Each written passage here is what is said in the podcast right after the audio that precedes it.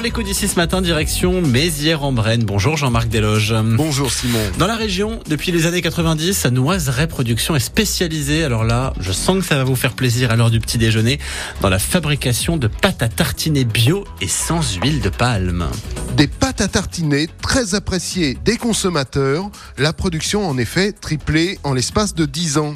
Bonjour François Rocher. Bonjour. Vous dirigez le groupe Marine dont fait partie Noiseray Production qui est spécialisé dans la transformation de fruits secs. Noiseray Production, ce sont surtout des pâtes à tartiner. La fabrication, elle reste très artisanale. Absolument. C'est ce qui nous différencie de la concurrence. Nous sommes restés sur une fabrication artisanale, cuisson au poêlon, chocolatage dans des conches type chocolatier, euh, pas d'huile de palme, pas de conservateur, donc des produits sains, naturels et bons. Où sont distribués vos produits? Dans quel réseau? Alors nos produits sont distribués essentiellement en magasin bio, dans le réseau spécialisé bio, donc tous les magasins bio de France. Et on a quelques commerces locaux euh, où nos produits sont présents, mais le gros de la distribution se fait dans le réseau spécialisé bio en France. Vous avez engagé des travaux à Mézières pour vous agrandir. Vous étiez à l'étroit. Oui, on était effectivement dans un bâtiment euh, qui avait été euh, racheté en 1990 au moment du démarrage de l'activité. Et depuis 1990 notre volume a été multiplié par trois. Donc forcément à un moment donné euh, il faut pousser les murs. Et donc on a pris la décision euh, et on a lancé il y a deux ans euh, des travaux d'agrandissement. On va doubler la surface de notre usine à Mézières-en-Brenne qui passe de 2000 à 4000 mètres carrés. À combien s'élève l'investissement? L'investissement est de 3 millions et demi d'euros. Et quand les travaux vont-ils être achevés? Les travaux seront achevés au printemps de cette année là d'ici quelques mois.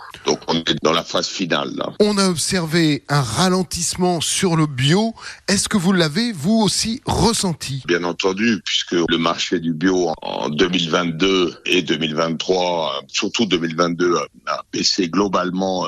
On a une baisse de l'ordre de 15%, mais chez Noiseray, on a maintenu notre niveau de chiffre d'affaires. On n'a pas eu de baisse, on a maintenu notre activité au même niveau, ce qui dans le contexte qui est déjà pas mal, parce que quand le marché fait moins 15, si vous vous maintenez au même niveau, bah, ça veut dire que quelque part, vous faites plus 15 par rapport au marché, donc c'est déjà pas mal. Mais effectivement, pendant ces deux années-là, on n'a pas eu la croissance escomptée. On compte repartir dès cette année 2024 sur des croissances de l'ordre à 5 à 10 par an. François Rocher, dirigeant du groupe Marine, merci d'avoir été avec nous ce matin et bonne journée. Merci beaucoup, bonne journée.